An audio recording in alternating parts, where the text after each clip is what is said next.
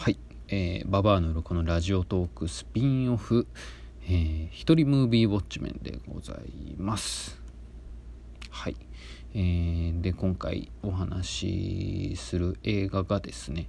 えー、ネットフリックスで配信されている、えー、ネットフリックスのオリジナル映画。韓国映画ですね「はい、奥者」という映画のお話をしたいなと思います。はい。まあ、奥じゃって聞いて、まあ、何のことか多分全然わかんないと思うんですけれどもこれ意味もねなんか調べてもあんま出てこないんですよね。はい、でこれですねあの今絶賛公開中のですね「パラサイト半地下の家族」っていう、まあ、映画があるんですけれどもこれアカデミー賞この間ね作品賞ノミネートされてましたけどすごいですねアジア映画で。ね。あのでこの「パラサイト」撮った人が、えー、撮った映画ですね。ポン・ジュノっていう監督なんですけれども。2017年にネットフリックスの、えー、完全オリジナル映画でございますね。はい。でこれせっかくあのパラサイトそう。あのまだ自分見れてなくてちょっと時間できたら見に行きたいなと思ってるんですけど。あのやっぱこうやって過去の作品をね一応なんか予習しとこうかなと思ってあの見ました奥じゃでこれね、えー、じゃあどういった映画かっていうのをご説明するとですねあのー、これまあ舞台が、まあ、韓国と、まあ、あとニューヨークですかね。まあなんか半々ぐらいですね。で出てる人も、まあ、主人公は韓国人の女の子なんですけどあのほとんどあのハリウッドの、あの、スター俳優ばっか出てるんですよね。意外に。えっと、ティルダ・スウィントンっていうですね、えー、女優さんであったりあとジェイク・ギレンホールですね。ナイト・クローラーとか、えー、あとサウスポーとか。あとこの間スパイダーマンにも出てましたね。であと、え、ポール・ダノですね。ポール・ダノっていうとあのジア・ウィル・ビー・ブラッドのイメージが僕強いんですけどとかが出てて、えー、まあ韓国映画なんですけどほぼ半分ハリウッド映画みたいな感じではあるんですけれども。でこれどういった映画かっていうとのじゃあ、えー、ご説明するとですね、えー、まあ、主人公女の子でこの女の子がですねあのおじいちゃんと山奥に暮らしてるんですね。あのなんかほんとドラゴンボールのあの初期のあのおじいちゃんと2人で山奥で暮らしてるみたいなまさにあんな感じなんですけど。でそこでその2人が一応育ててる動物が、えー、オクジャっていう名前なんですけどこれ架空の生物であの一応翻訳ではそのスーパーピッグス劇中だとスーパーピッグって言われてるんですね。だまあ大きい豚っていうえー、一応新種の生物でございましてと一緒に暮らしてるんですよ。でこのオクジャとそのミジャっていうその主人公の女の子の間にはもう結構ねそのなんかもうほんと家族家族なんですよ。で言葉とかもねなんか通じる関係でこのミジャっていう女の子が「今日の晩ご飯は魚がいいなみたいなことを言うとこの奥者はでっかい体を使ってなんか山のですねなんか湖池池ぐらいかなでも。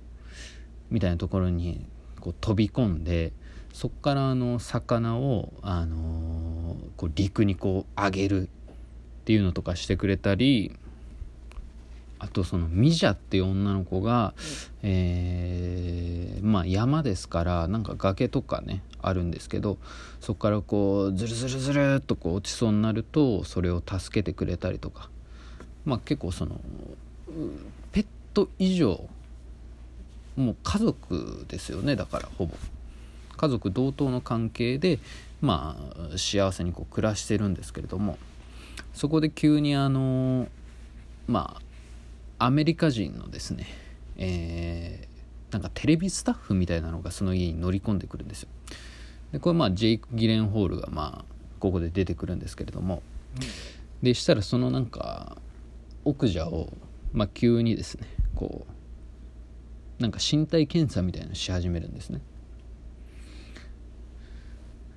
でしたらそのジェイク・ギレンホールが、まあ、こんなスーパーピック見たことないよとかって言うんですよ。で実はこのスーパーピックまあ奥者っていう名前ついてますけど一応その動物の名前としてはスーパーピックっていうふうに呼ばれててこれ何なのかっていうとその暮らしてる10年前に一応遡るんですけどあのミランドコーポレーションみたいなですね多国籍企業。で大企業があるんですけれどもその CEO のルーシー・ミランドっていう女の人が、えー、まあこの地球のなんか食糧難を乗り越えるためにその豚よりももっと大きい豚。えー、だからスーパーピックそのまんまですよね。でかつその美味しいっていうなんかその新品種をまあ生み出してでその遺伝子ってか子豚ちゃんをスーパーピックのね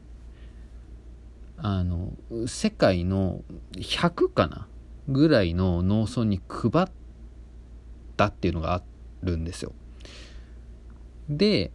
えー、それを育てて一番大きくした、えー、農村にはなんか賞金をあげるみたいななんかコンテストみたいなのをですね、まあ、実は行ってたんですね。えー、ただそれはミジャは知らないんですよそんなコンテストがあるの。もうただ単にその奥者と暮らしてたんで幸せにねしたら急にそのジェイク・ギレンホールが乗り込んできて、えー、これは素晴らしいスーパービッグだみたいなことを言ってニューヨークに持ち帰ろうっつってでニューヨークに連れてかれちゃうっていう。でそれをまあどうやってミジャが取り戻すかっていう話ですねこの奥者っていうのは。でなんかそういう話になってくるとですねえー、まあやっぱりですねあのー、だから動物愛護団体みたいなのがですねまた出てくるんですよこの映画には。要するにそのねだからまあね豚とかね牛とかねまあ我々食べてますけどまあそれに対する対抗組織っていうのはまあね正直あるじゃないですか。えー、っていうだからこの映画で言うとその団体もアルフっていう団体なんですけどこれ実際になんかあるらしいんですけどねアルフっていう団体。そのミジャとその動物愛護団体とそのミランドコーポレーションの三つどもえのなんか戦いが始まっていくっていう。そのだから3つでその奥者を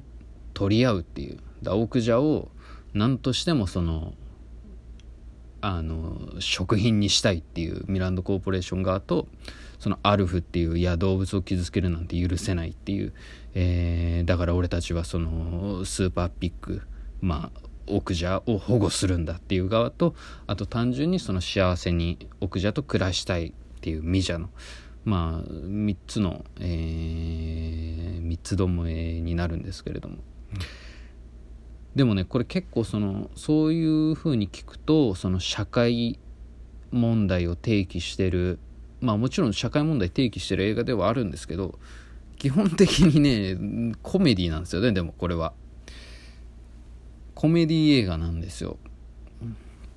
だから本当にあの韓国映画ってあの個人的にすごい好きで、えー、よく見るんですけどだ本当にうまいなってって思うのがなんかそういうその社会問題を定義してるにもかかわらずそういうのをちゃんと笑える風にな作りにするんですよ絶対。でしかもあのエンターテインメントだしねっていうのは前提でねだからそういうのがなんかほんと韓国映画ってなんか偉いなって思いますね偉いしまあもちろんねそれ相応の技術がないとできないですけれども。このアルフっていうその動物愛護団体率いるのがそのポール・ダノなんですけど、まあ、ポール・ダノっていうともうなんかひょろひょろのお兄ちゃんなんですけどあのだ動物にめちゃくちゃ優しいんですよ。だ人にも優しいんですよ。だアルフっていうのがその過激な最初格好で出てくるんですけどテロリストみたいな。でもみんなねめちゃくちゃ優しくてなんか絶対誰も傷つけないから。絶対信じて。誰も傷つけないからっつってそのテロを起こすんですよ。なんかねそういうのとかね結構ね笑えてね面白いんですよね。であとこれは結構その監督もなんかインタビューで言ってたんですけどやっぱ宮崎駿の影響も結構強いみたいですね。うん。要はそのだから人間のその欲欲望とねその自然界ですよだから。だからその食品をを使にしてまあ儲けたいっていうその人間側のその欲望と、ね、自然は自然のままでいるべきだっていうそこのねなんか二重その対立もねなんかでもまあ確かに見てるとジブリっぽいなっていうふうには思いましたね。うん。今回は12分に収まったぞ。はい奥者ですね。面白かったですね。なんかティルダ・スウィントンがうまかったですねあとね。うまかったですねって超上からですけど最高でしたね。あとジェイク・ギレンホールも行かれてましたね。さあパラサイト。楽しみです。早く見たい。